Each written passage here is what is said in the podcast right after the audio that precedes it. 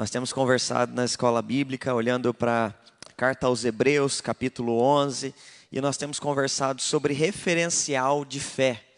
É, todos nós precisamos de referencial nas nossas vidas para que a gente possa aprender, para que a gente possa crescer com as mesmas experiências, às vezes acertando onde outros erraram, às vezes também acertando onde outros acertaram.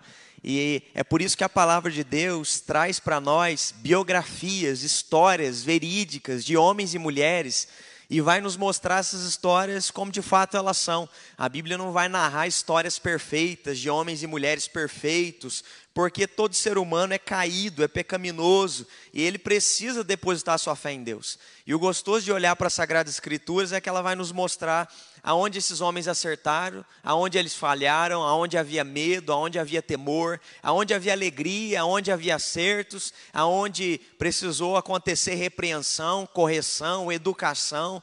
E a Bíblia então vai usando todas essas histórias para nos inspirar, para que a gente tenha referencial de fé. E a gente vem conversando sobre isso nesses domingos pela Escola Bíblica Dominical.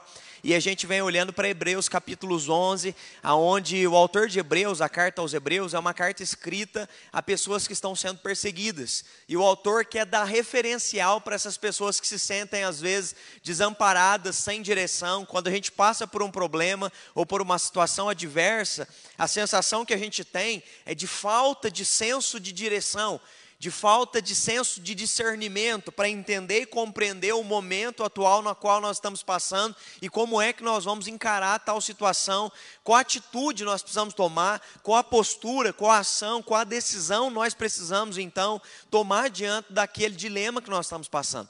E aí a gente vai olhar para Hebreus 11 e no capítulo 11 o autor para para narrar somente história de homens e mulheres que são fontes de inspiração para nós na vida deles. E aí a gente vai perceber hoje, não é? A gente vai estudar uma personagem, uma mulher. Ah, e como é gostoso olhar para as Sagradas Escrituras e perceber isso, não é?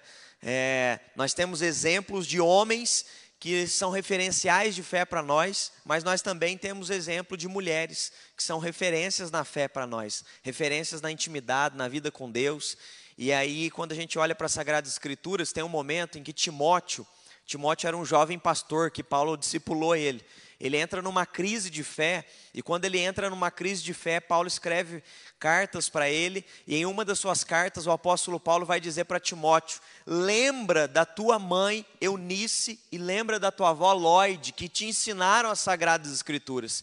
Então, o que, que Paulo está dizendo para Timóteo? Timóteo, eu sei que você está se sentindo fraco, mas lembra a tua referência de fé. A tua referência de fé foi a tua mãe Eunice, foi a tua avó Lloyd. Traz à memória mulheres que te inspiraram, Timóteo, a andar com Deus e fazer aonde você se encontra hoje, a continuar a caminhada da fé.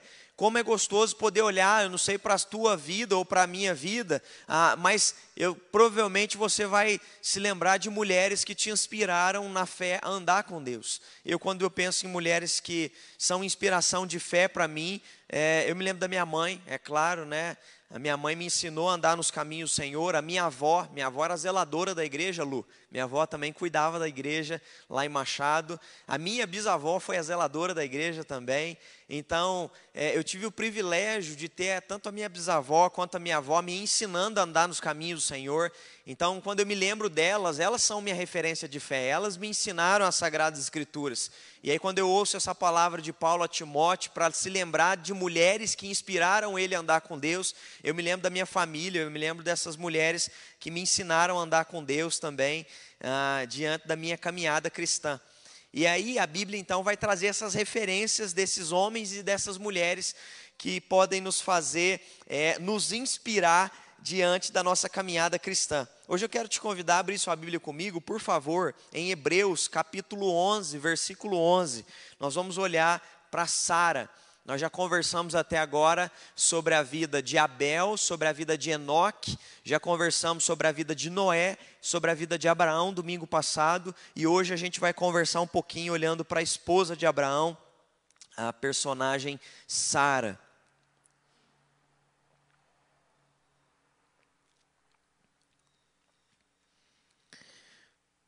Hebreus capítulo 11, versículo 11. Diz assim: Pela fé também a própria Sara recebeu poder para ser mãe, não obstante o avançado de sua idade, pois teve por fiel aquele que lhe havia feito a promessa. Amém. Até aí. Ah, aqui nos é relatado a história de Sara, não é? Que pela fé ela também própria recebeu o poder para ser mãe. Recebeu o poder por quê? Porque ela era uma mulher estéril. E aí a gente viu semana passada, olhando para o personagem Abraão, ele é chamado para ser o pai da fé, ele se torna amigo de Deus, mas às vezes a gente não tem um olhar com um prisma de referencial de fé para Sara, porque a gente olha só para Abraão, a gente idealiza como sendo só Abraão o referencial dessa história para nós de fé. Mas na verdade, Sara, ela é um exemplo incrível de como andar com Deus, de como se submeter a Deus, de como, diante de todo um cenário adverso, ainda assim continuar confiante em Deus.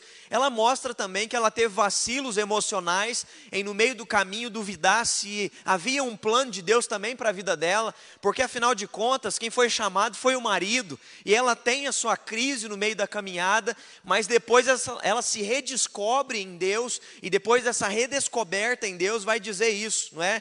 Ah, que não obstante o avançado da sua idade, ela teve por fiel aquele que lhe havia feito a promessa, ou seja, depois de tudo que ela passou, ela acreditou na promessa, ou seja, ela se reencontrou em Deus diante das suas crises dos seus dilemas, e o gostoso é perceber isso, que homens e mulheres que andaram com Deus não tiveram tão somente uma experiência de que ao acreditarem, pronto, tudo do dia para a noite acontecia rapidamente, como no estalar de dedos as coisas aconteciam para eles, não foi assim. Desde o chamado de Abraão, quando ele tem seus provavelmente 75 anos de idade, nós vamos ter aí Sara com 65 anos, e aí nós vamos ter uma história avançando, aonde nós vamos chegar provavelmente a ele com 100 anos de idade, ainda sem filho, aos 99 anos, Deus vem para ele e vai dizer que ele vai ter um filho, porque ele ainda não havia tido filho com Sara, e nós vamos perceber que Sara está passando tudo isso com ele.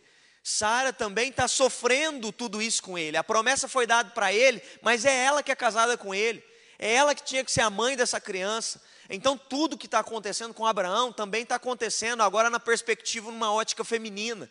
E é isso que eu queria conversar com vocês nessa manhã, para a gente se inspirar. Quando eu olho para a vida de Sara, o que me vem ao coração é determinação. É uma mulher determinada. E aí, o que, que é exercitar uma fé determinada? Não é? A gente às vezes se limita a pensar em Sara apenas como uma esposa estéreo. Quando você pensa em Sara, o que é que vem na sua mente? Às vezes para nós só vem a esposa que era estéreo e Deus deu uma criança para ela.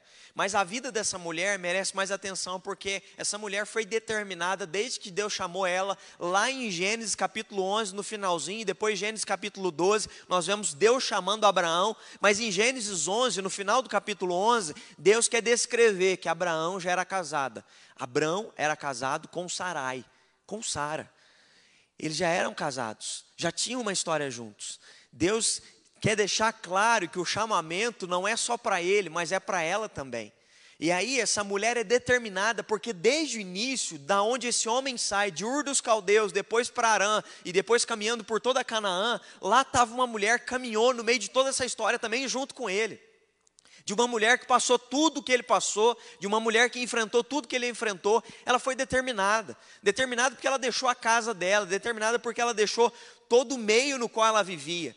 É, e aí então eu quero olhar para essa história de Sara com vocês. Nós vamos tentar percorrer toda a biografia dela para a gente se inspirar e aprender um pouco com Sara nessa manhã. Primeiro, a gente pode aprender no primeiro momento com Sara que ela é determinada para confiar em Deus e se submeter a, a Deus, não é? E submeter também à missão do seu marido. Por quê? O chamado ele acontece para Abraão. Você concorda comigo? Nós vamos ver o chamado em Gênesis 12, Deus se apresentando para Abraão e Deus dizendo para Abraão: sai da tua terra, sai da tua parentela, não é? E sai da tua cidade aí e vai para uma terra que eu te mostrarei. E Deus vai dizer que ia abençoar quem abençoasse Abraão, e amaldiçoar quem amaldiçoasse Abraão, que ele teria um filho, e desse filho viria uma grande descendência que abençoaria todas as nações da terra.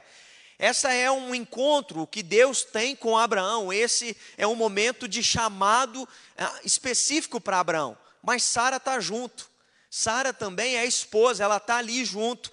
E provavelmente uh, Charles Swindoll vai narrar isso no livro dele, a, a biografia de Abraão, quando uh, Abraão chega em casa e dá a notícia para Sara. Você imagina, você que é esposa, uh, você que é mulher, o seu marido né, chega para você e diz para você: Olha, eu recebi um chamado e nós estamos indo para Canaã. E eles residiam ali mais ou menos já há 70 anos, em Ur dos Caldeus, em Arã.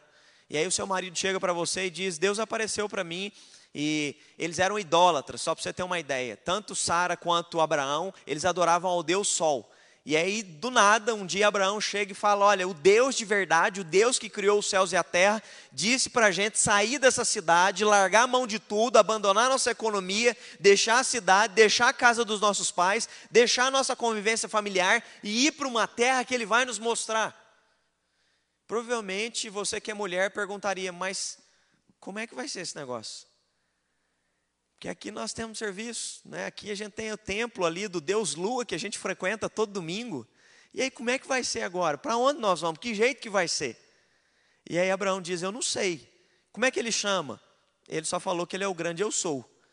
Mas e aí? Que mais você sabe sobre ele? Eu não sei muita coisa sobre ele. Ele falou para mim que ele é o Deus criador dos céus e da terra e disse para mim. Eu confio nele, eu vou. Vamos, vamos.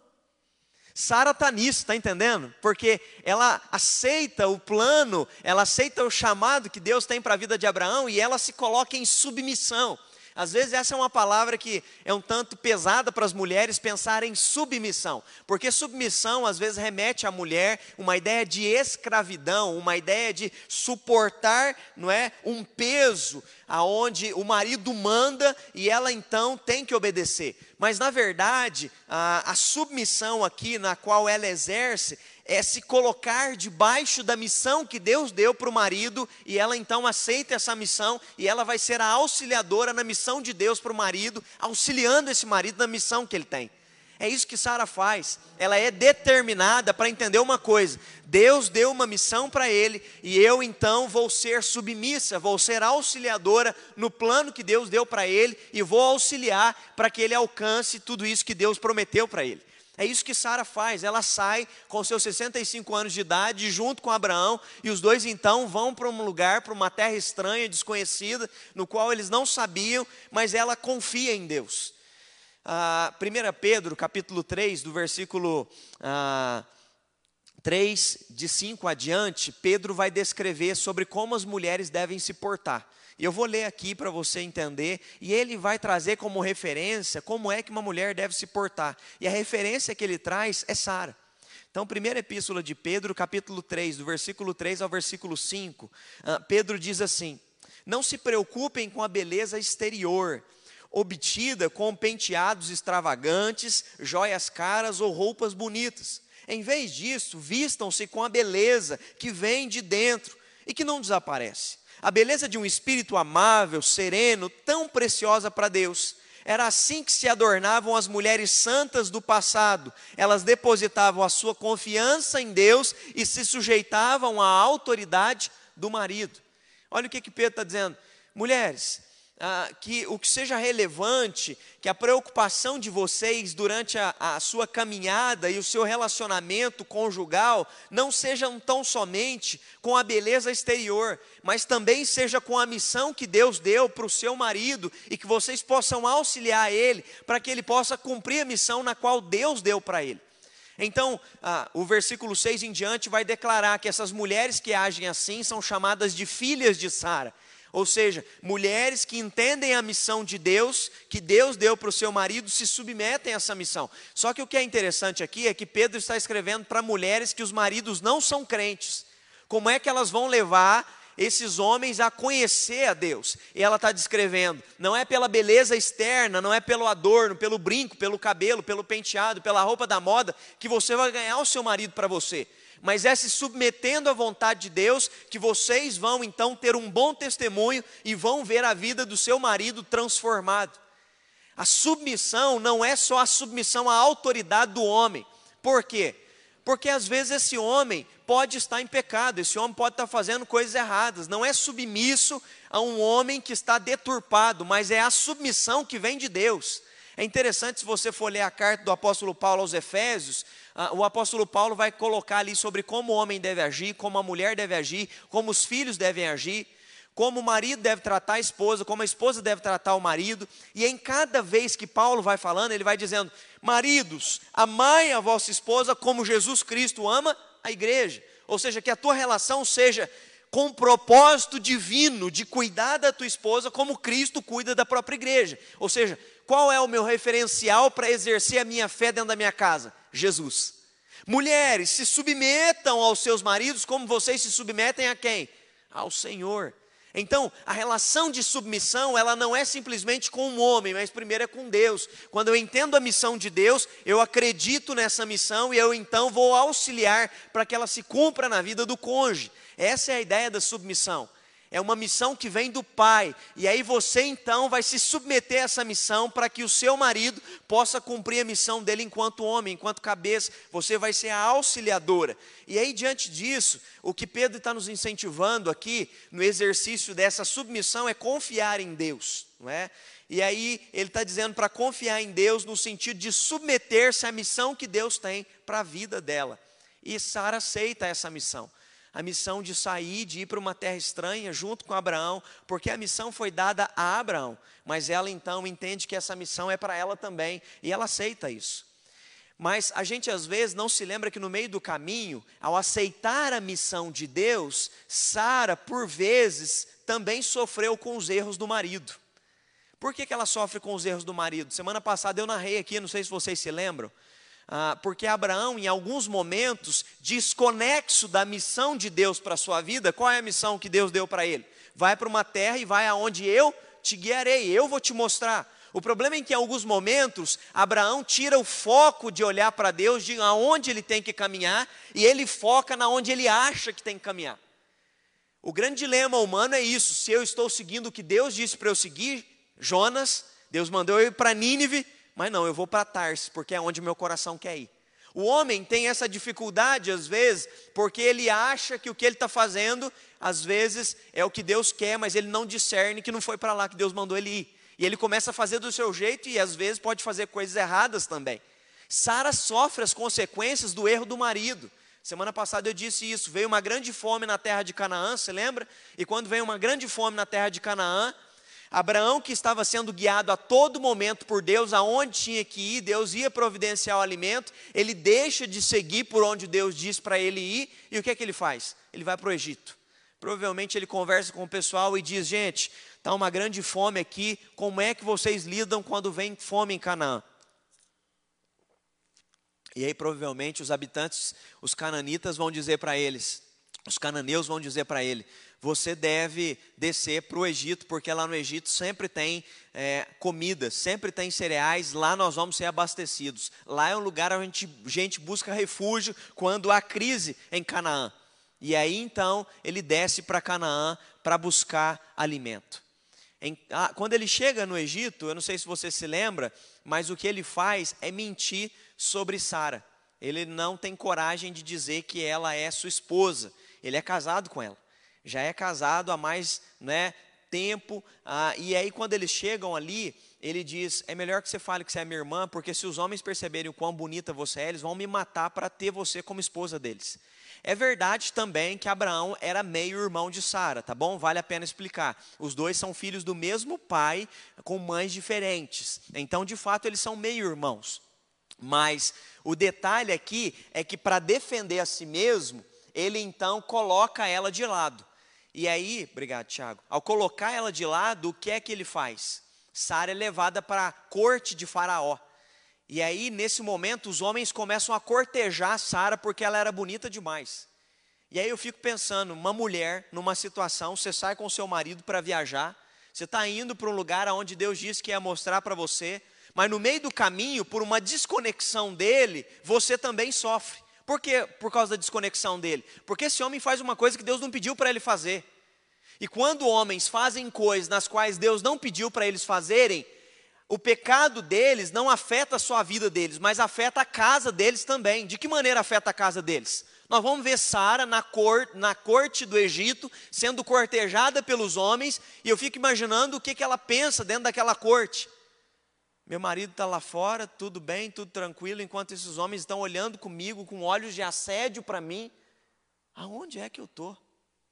Você percebe que a, a mulher, é, ela foi andando com ele, mas ela sofre as consequências do pecado de um marido desconexo com Deus? Ela sofre. E provavelmente emocionalmente ela se sente instável naquele momento. Mas pela graça de Deus, Deus vem, resolve toda a situação, ela não sofre abuso nenhum. Deus traz uma revelação, pesa a mão sobre o Faraó no Egito, e Faraó então chama Abraão e dá uma palavra dura dizendo: O que, que é isso? Eu te recebi aqui no Egito, não fiz mal algum para você, poderia até te matar, mas não fiz isso. E você mentiu, você me enganou. E então o faraó dá presentes para Abraão, Abraão sai ali, e eu fico imaginando que aquele é um momento aonde a gente vai perceber que a, Abraão está crescendo na sua relação com Deus, mas ao mesmo tempo também, Sara é uma mulher muito determinada, porque depois de uma situação dessa, onde o marido a coloca de lado para não sofrer, você imagina como é que uma mulher se sente? Desvalorizada num momento assim, é ou não é? um momento onde você é colocado de lado, porque o marido, com medo de morrer, ele te coloca de lado, de escanteio, para ele não sofrer consequências na vida dele. Mas Sara não abandona Abraão, Sara continua determinada e submissa diante do chamado que Deus havia feito em Gênesis 12. E aí a gente às vezes olha para Abraão como se ele sempre tivesse acertado, mas ele também errou. E no erro dele, Sara, sabe o que, que Sara fez? Sara foi generosa provavelmente para liberar perdão, depois de tudo que ele fez com ela no Egito. Ela libera perdão e diz: Eu não entendi o que você fez no meio dessa caminhada. Lá desde Gênesis 12 eu estou entendendo. Deus nos chamou, nós estamos caminhando, Deus tem prosperado a gente, Deus tem cuidado da gente. Mas quando veio a fome, você agiu de uma tal maneira que eu estava na corte do Egito não entendi nada. Não entendi aonde fui parar, por que, que aquilo aconteceu comigo. E tudo aquilo aconteceu porque Abraão se desconectou da vontade de Deus mas ela perdoa ele, libera a graça e recontinua a caminhada. E mulheres assim nos ensinam a determinação do recomeço. As mulheres têm uma capacidade de liberar perdão, uma capacidade de recomeçar com homens que são falhos com elas no meio da caminhada. Nós aprendemos muito com as mulheres. A minha mãe mesmo, me lembro que estava é, contando esses dias, minha mãe, ela liberou perdão para o meu pai três vezes. Meu pai adulterou três vezes. Por três vezes minha mãe dizia: pode vir, ele voltava, pode vir, ele voltava, pode vir. Por três vezes minha mãe liberou perdão para o recomeço com meu pai. E meu pai continuou pisando na bola na mesma situação. Mas o que eu aprendi da minha mãe foi que as mulheres têm um senso de graça muito maior do que os homens. As mulheres são capazes de exercer o perdão e de pensar na família e na casa como os homens jamais são capazes de pensar. Porque um homem, quando se trata de falar de adultério, a maioria das vezes o homem diz: se acontecer isso comigo, nunca mais, sai da casa. Mas a mulher, ela é graciosa, a mulher, ela consegue exercer um espírito, não é, de determinação, de pensar no próximo, no outro, de pensar no lar, na família, de pensar no seu casamento, que os homens às vezes não são capazes de pensar porque as mulheres são maduras, as mulheres são determinadas no propósito e elas continuam nessa caminhada. No segundo momento da vida de Sara, o que ela tem que ser determinada é contra a incredulidade. Porque depois de passar a cena e o episódio que eu acabei de relatar para vocês, vem o momento de 20 anos. Dos 65 anos até os 85 anos, Sara não tem filho. Ela foi chamada lá junto com Abraão, com 65 anos. E ela chega aos 85 anos sem ter filho.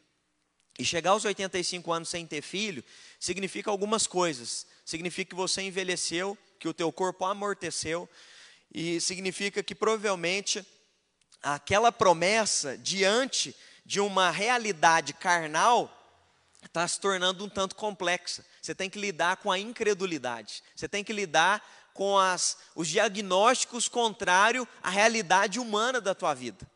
E aí, Gênesis 16, de 1 a 3, Sara começa a pensar sobre isso. Estou com 85 anos, não tive filhos, como é que vai ser esse negócio? Aí acontece o seguinte: na verdade, aqui ela está com 75 anos. Ora, Sarai, mulher de Abraão, não lhe havia dado filhos. Tendo, porém, uma serva egípcia de nome Agar, disse Sarai a Abraão: Eis que o Senhor me tem impedido de dar a luz. Olha a conclusão que Sarai chega, presta atenção. O Senhor é que tem me impedido de dar a luz. Pois a minha serva, é, toma, pois, a minha serva, e assim me edificarei com os filhos por meio dela. E Abraão anuiu o conselho de Sarai. Então Sarai, mulher de Abrão, tomou Agar, a egípcia, sua serva, deu-a por mulher a Abrão, seu marido, depois de ter ele habitado por dez anos na terra de Canaã. Olha, passaram-se 10 anos, ela não teve filho, ela pensa, estou com 75, não tive. Ela vê que a serva dele, dela, Agar, é nova, pode ter filhos, e ela então pensa e age. E aqui tem um pecado, não é? Aqui tem um problema que Sarai comete que a gente precisa tomar cuidado. A gente vai ver esse pecado acontecendo tanto com Eva quanto com Sarai. Qual é o pecado? Nos dois momentos, tanto com Adão e Eva, tanto com Abraão e Sara, a mulher toma a decisão e leva a decisão para o marido. Qual é a decisão? Lembra no jardim do Éden?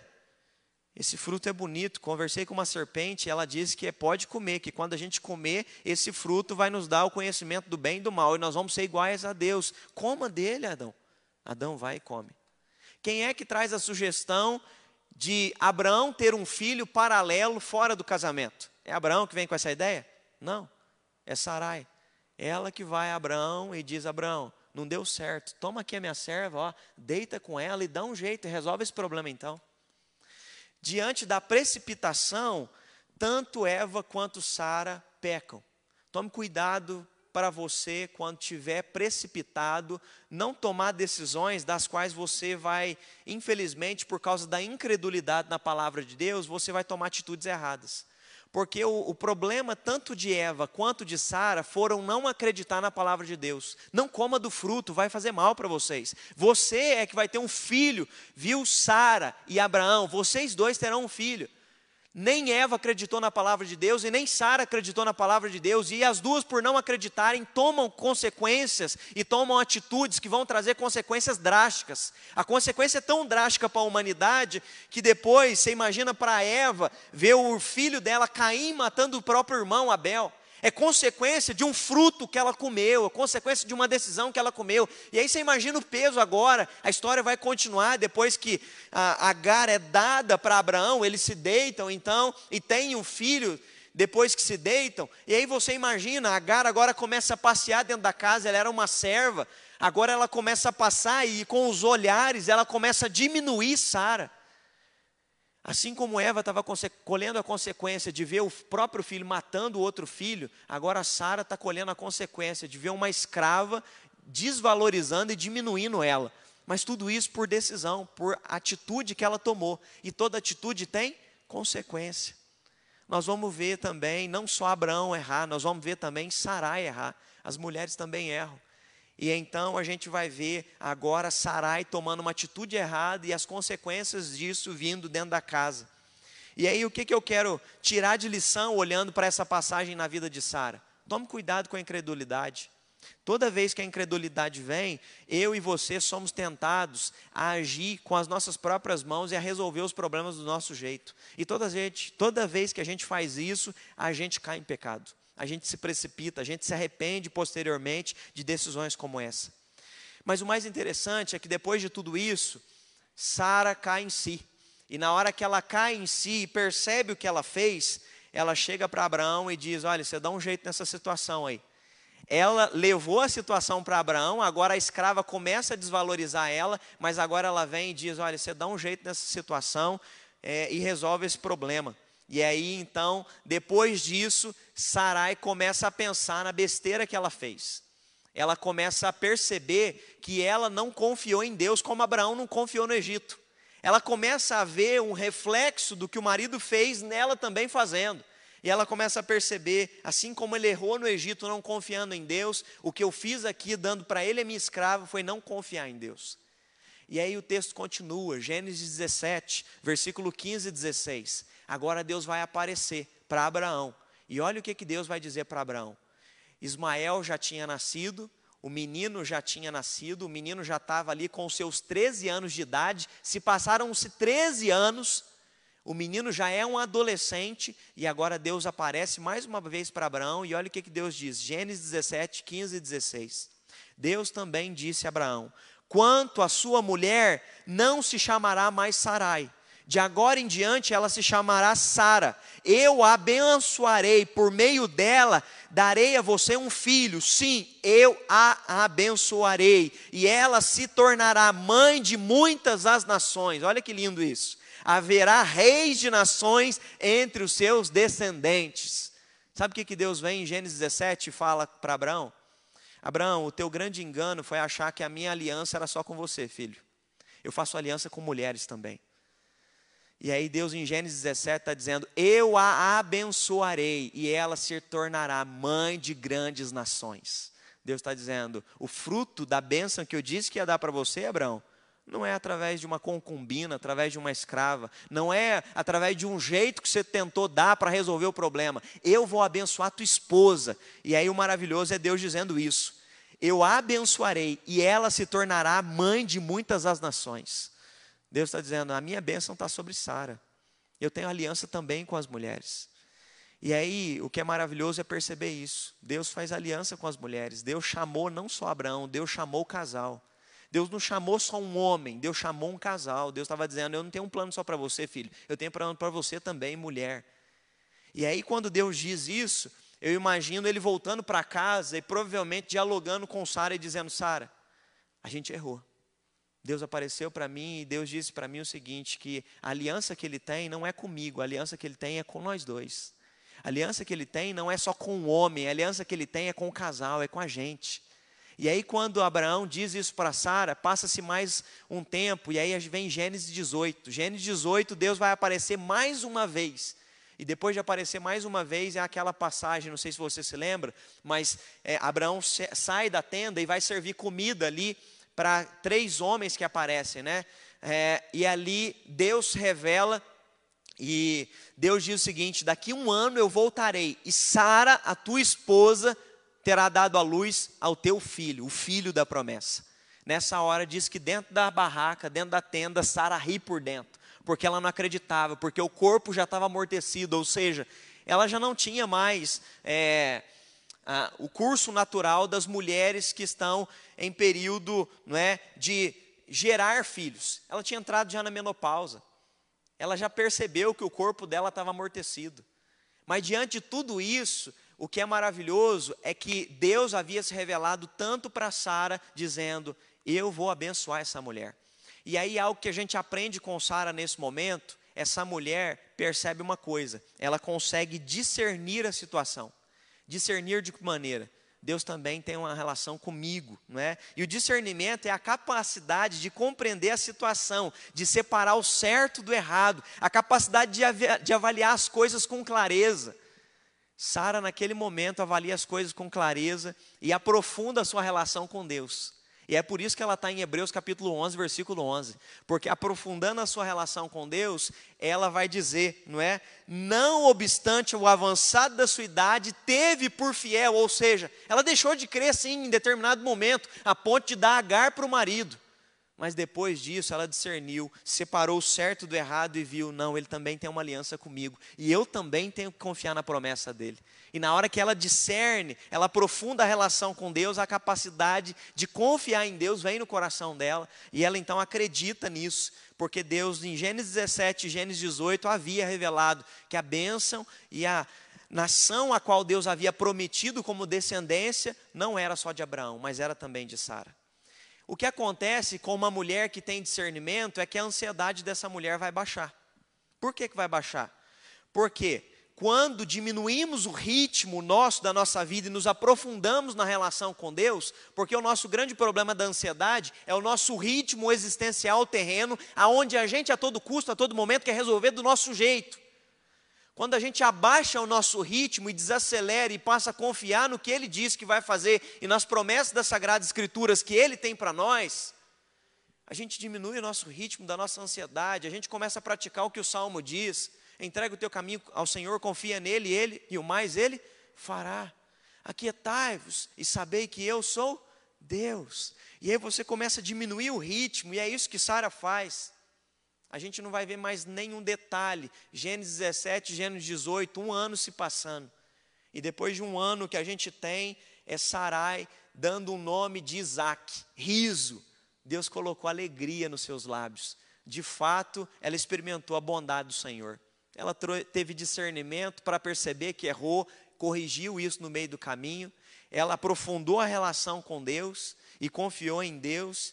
E aí, diante de tudo isso, quando a, a gente olha para a vida de Sara, a gente percebe que nessa confiança colocada em Deus e agindo com discernimento, a gente evita tragédias, a gente evita consequências. Por quê? Ao diminuir o ritmo e ao confiar na palavra de Deus, ela parou de agir com as próprias mãos. Ela viu que quando tentou agir sem Deus, gerou confusão dentro da própria casa, mas agindo confiando em Deus, agora ela viu cuidar de Deus e o menino veio e nasceu. Então, ela confiou que Deus julgaria a causa dela. Ela pode ter rido por dentro, naquele momento, quando Deus visitou ela em Gênesis 18, mas ela percebeu uma coisa: ele já falou isso duas vezes. E se ele já falou isso duas vezes, é porque ele está julgando a minha causa. A causa não é só de Abraão, a causa também, ele olha para mim. Então isso é maravilhoso. Não duvide da palavra de Deus. Se fortaleça pela fé em Deus e esteja convicto de quem Deus é. E Ele é quem cuida de nós. Sara nos ensina isso. Sara nos ensina a confiar na palavra, a nos fortalecermos pela fé, porque há momentos em que nós vamos ter um vacilo, porque nós somos carnais e terrenos, e nós vamos querer jogar tudo para o ar e agir do nosso jeito e corrigir as coisas com as nossas próprias mãos. Mas Sara nos ensina a discernir a situação, separa o certo do errado e volte a confiar em Deus e veja o que Deus é capaz de fazer. Ela foi capaz de, depois de tudo isso que ela já passou com Abraão, a confiar em Abraão e continuar crendo em Deus e vendo Deus cumprir a promessa sobre a vida deles. E aí então a gente vai ver o nascimento do menino Isaac. Terceiro momento da vida de Sara, ela tem que ser determinada para lutar contra os diagnósticos. Além de lutar contra a incredulidade, eu acho que aqui está um outro detalhe: lutar contra diagnóstico humano. Nós, seres humanos, nós estamos numa geração onde a ciência evoluiu bastante e hoje nós temos, então, ciência para todas as áreas. Nós temos a ciência é, para o psíquico, para o emocional, para o bio, para o corpo, para o biológico, enfim, nós temos ciências de todas as áreas, ciências tecnológicas, nós temos ciências para tudo, para a liderança, para o exercício de relacionamento, para a gestão de pessoas, nós temos as ciências avançando em todas as frentes.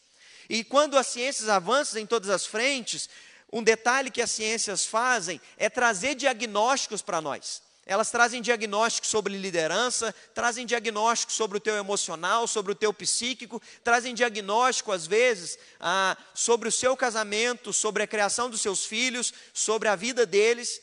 Muito bom, isso nos ajuda a trazer o diagnóstico. Mas nós precisamos nos lembrar de uma coisa: o ponto final para nós não é só um diagnóstico humano. O ponto final para nós, quem dá o diagnóstico final para nós sempre é Deus. Porque o diagnóstico final, provavelmente, se ela fosse no médico naqueles dias, é o seguinte: Sara, você não vai ter filho. Sabe por que você não vai ter filho? Porque tem dois problemas aqui que nós já diagnosticamos em você.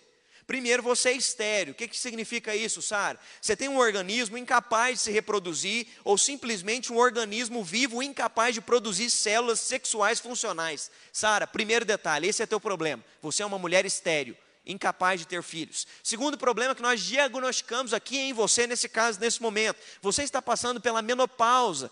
Ou seja, nessa fase, os seus ovários deixaram de produzir esses hormônios, e então você não vai conseguir mais gerar filhos. Diagnóstico. Diagnóstico está dado. Diante do diagnóstico, o maravilhoso de acreditar no nosso Deus, como diz John Piper, é que Deus, na Sua palavra, pode fazer o diagnóstico em cinco minutos ser revertido. E, ao mesmo tempo, às vezes, o diagnóstico não é revertido. Mas no caso de Sara foi, porque Deus havia dado uma promessa. E quando Deus dá promessas, ele reverte o diagnóstico. Nós precisamos acreditar na palavra de Deus, na promessa de Deus, para ver diagnósticos sendo revertidos e situações contrárias sendo mudadas. Por que, que eu estou falando sobre isso? Porque a todo momento nós temos diagnóstico na nossa vida. Esse casamento não tem jeito, esse menino está perdido, esse homem nunca vai mudar, esse, né, essa pessoa nunca vai se libertar desse vício. Isso são diagnósticos dados pela ciência, muito bom, nos traz clareza científica sobre a situação. Mas quem dá a palavra final sobre todas as situações não são os diagnósticos, é Deus. Aqui mesmo na nossa igreja, nós tínhamos um rapaz que nós estávamos tratando com ele há anos, desde que eu cheguei aqui. Esse rapaz é usuário de drogas. Todas as vezes caindo, todas as vezes nós levando ele para casa de recuperação, por várias vezes, na hora que ele tinha vontade de usar droga, eu marcava com ele aqui na igreja, eu vinha com ele, na hora que ele tinha vontade de usar droga no final da tarde, ele dizia, pastor, vamos para a igreja para a gente ficar conversando e para eu não pensar mais, porque eu estou morrendo de vontade de cheirar, pastor. E a gente vinha para cá e a gente ficava conversando uma, duas horas, até a vontade de passar, depois ele ia para a casa dele. Ele, ele foi para a casa de recuperação, voltou, caiu, depois foi uma segunda vez, para a honra, glória e louvor do nosso Deus, voltou, faz dois anos que está limpo. Faz dois anos que recomeçou a trabalhar, casou. Fiquei sabendo esses dias, fiquei tão feliz com isso. O diagnóstico da sociedade para esse cara, ele está perdido. Ninguém mais, sabe, não tem salvação, não dá emprego não, porque esse cara aí não tem futuro. Mas esse é o diagnóstico humano, esse é um diagnóstico, sabe, fatalista. Infelizmente, o diagnóstico da humanidade é sempre fatalista, é sempre que não tem reversão, é sempre que não tem jeito. E para nós em Cristo Jesus, sempre há jeito. Sempre há possibilidade de mudança, há possibilidade de conversão, há possibilidade sim de libertação, há possibilidade sim de mudar a pessoa, de mudar o estereótipo dela, de mudar o coração dela, porque é isso que foi prometido pelo profeta Ezequiel, que chegaria um tempo onde o Espírito Santo de Deus seria derramado e Deus tiraria o coração de pedra e colocaria, um coração de carne. Ou seja, nós estamos nesse tempo, na era da graça, na era do derramamento do Espírito Santo, e a igreja não pode parar de acreditar que Deus muda pessoas. A igreja não pode parar de acreditar que Deus faz milagres e cura pessoas, e é por isso que nós oramos. Nós oramos porque nós acreditamos em milagres, Deus pode reverter situações. A igreja não pode parar de acreditar que Deus pode continuar manifestando sinais, milagres e prodígios.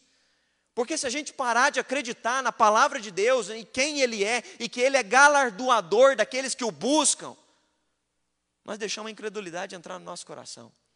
E se a incredulidade parar no nosso coração, a gente nem vai orar mais. E quem não ora mais significa que não confia mais que aquilo é capaz de ser revertido. Sara viu um diagnóstico ser revertido depois de 20 anos, com 85 anos, Abraão com 90 anos. E eles vão perceber que Deus mudou a história deles. Deus pode mudar diagnósticos que são difíceis para nós, humanamente falando mas nada é impossível para o nosso Deus. Nós acreditamos que Ele pode reverter os diagnósticos. Então, qualquer que seja o local indicado por Deus, vá e tenha certeza de uma coisa: se Deus pediu para você fazer, continue fazendo, continue se submetendo. Já contei aqui, o pastor Orlando Braidotti sempre contava no, nas pregações dele. Ele contava de uma igreja que ele pastoreou e que tinha uma senhora muito fervorosa na igreja. Diz que a senhora era muito temente, buscava muito a Deus, mas o marido era muito difícil. E essa senhora, o sonho dela era ver o esposo convertido. E o homem odiava a igreja. Passaram-se 20 anos, essa senhora morreu, já uma senhora. E chamou então o pastor Orlando Braidotti para fazer o velório da senhora. Quando chegou lá, o pastor Orlando, ele sempre fazia pregação evangelística, sempre ele fazia apelo no final. E eu lembro, e ele conta a história, ele contava a história que no final ele fez um apelo no velório da senhora, ele fez um apelo quem queria entregar a vida para Jesus. E no velório da senhora, o marido levantou a mão. Era o dia que a esposa estava sendo enterrada, o marido estava se convertendo. Porque aquela mulher sempre orou e sempre acreditou que Deus podia mudar o coração daquele homem. As mulheres nos ensinam isso, que elas continuamente, elas são firmes na oração. É por isso que Provérbios vai dizer que a mulher sábia edifica a sua casa. A mulher sabe a hora, consagra, acredita no que Deus pode fazer. Minha avó, como eu disse para vocês, que foi a minha inspiração de fé, minha avó orou a vida toda para ver o meu tio sendo liberto do alcoolismo. E meu tio viveu até os 47 anos de idade. Até os 45 anos, meu tio era um alcoólatra que só dava trabalho. Sabe? Chegava em casa quebrando as coisas, fazendo bagunça. Era horrível dia de domingo quando meu tio chegava lá. Mas a minha avó sempre teve um sonho de ver o meu filho liberto da, da bebida. E ela viu. Aos 45 anos, meu tio teve um infarto, ele viveu só mais dois anos. Mas dos 45 aos 47, meu tio nunca mais bebeu. E eu vi a alegria da minha avó. E a minha avó sempre disse: Eu falei para vocês, eu acreditava que esse dia ia chegar. As mulheres nos ensinam a confiar em Deus, mesmo quando a vida é doída demais. As mulheres têm uma capacidade de suportar dor que nós homens não temos. Suportar a dor de uma gestação, só uma mulher sabe o que é isso. É por isso que essas mulheres são tão fortes, como Sara, capaz de suportar tudo aquilo que Abraão também falhou com ela, mas ela continuou liberando perdão e graça, porque acreditava que Deus tinha uma obra na vida do marido dela, e ela foi capaz de suportar tudo aquilo confiando em Deus. Ela teve força de Deus para ver isso, e o texto que nós lemos fala isso, olha que lindo. Pois ela teve por fiel aquele que havia feito por promessa. No início do versículo fala que ela recebeu poder ou seja, ela recebeu força para enfrentar tudo isso, poder do alto e para vencer todas essas dificuldades.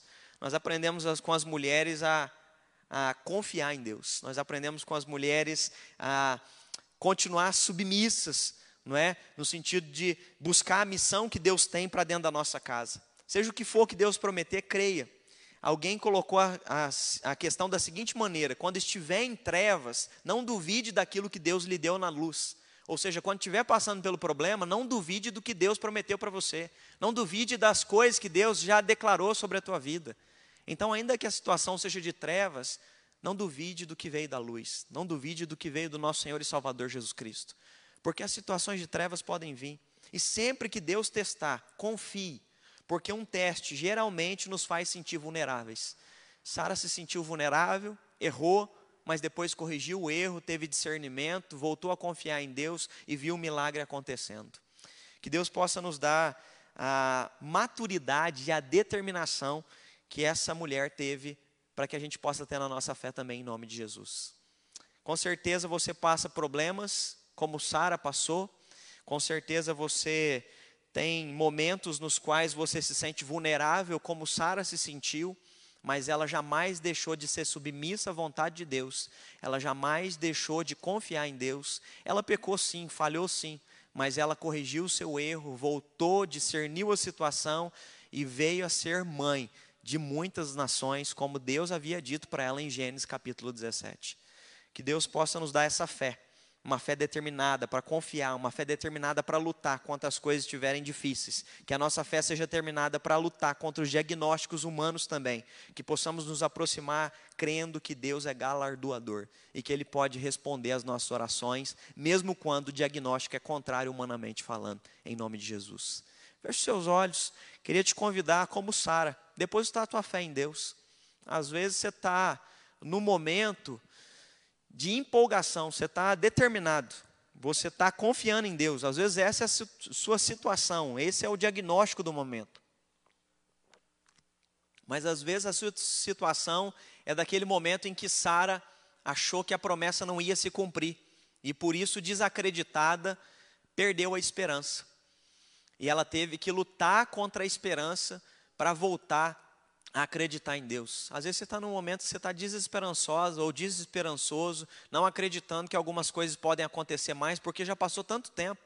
Você já orou tantas vezes e nunca veio nada, nunca veio uma resposta, e você às vezes está desacreditado, você não está orando mais, porque você perdeu a fé que Deus pode fazer algo acontecer nessa situação, como Sara também perdeu, e eu não quero dizer que você é inferior por isso, mas o que eu quero dizer é que assim como Sara discerniu a situação de que Deus tem poder para mudar as coisas, que nessa manhã você possa voltar a ter discernimento. Deus é poderoso para fazer infinitamente mais do que nós pedimos ou pensamos. Por isso ore nessa manhã, abra os seus lábios, coloque o seu coração diante de Deus, diga para ele o que você perdeu a esperança, mas você acredita que ele pode fazer. Você perdeu a esperança na situação, mas diga para ele, Deus, eu sei que eu não posso, mas o Senhor pode.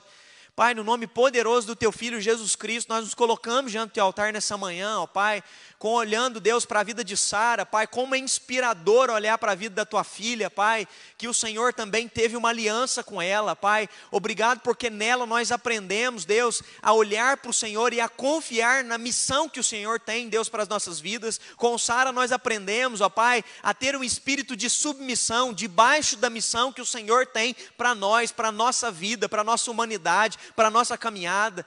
Deus, obrigado pelo discernimento que o Senhor deu para Sara diante das falhas da vida dela. Nos dá discernimento também, ó Pai. Em nome de Jesus, nós não queremos ser precipitados em parar de acreditar no Senhor. Nos ajude a discernir, a separar aquilo que é do nosso coração e aquilo, meu Deus, que é espiritual. Nos ajude, Deus, a ter maturidade para encarar os diagnósticos humanos, Deus, mas ao mesmo tempo que o diagnóstico humano não venha apagar a fé do nosso coração, ó Pai, porque às vezes o diagnóstico humano é que tudo está afadado, tudo é fatalista, Pai, tudo está acabado, lado mas nós acreditamos no Senhor, ó Pai, e quem dá a última resposta final sobre todas as situações, sobre doença, economia, conversão, família, perfil de pessoa, Deus, uma situação de um casamento que parece não ter jeito, quem dá a palavra final não é o diagnóstico, mas é o Senhor, ó Pai. O Senhor muda, o Senhor faz milagre, o Senhor faz infinitamente mais do que nós pedimos ou pensamos. O Senhor fez isso com Israel, ó Pai. O Senhor mudou a história deles e eles ficaram como quem sonha.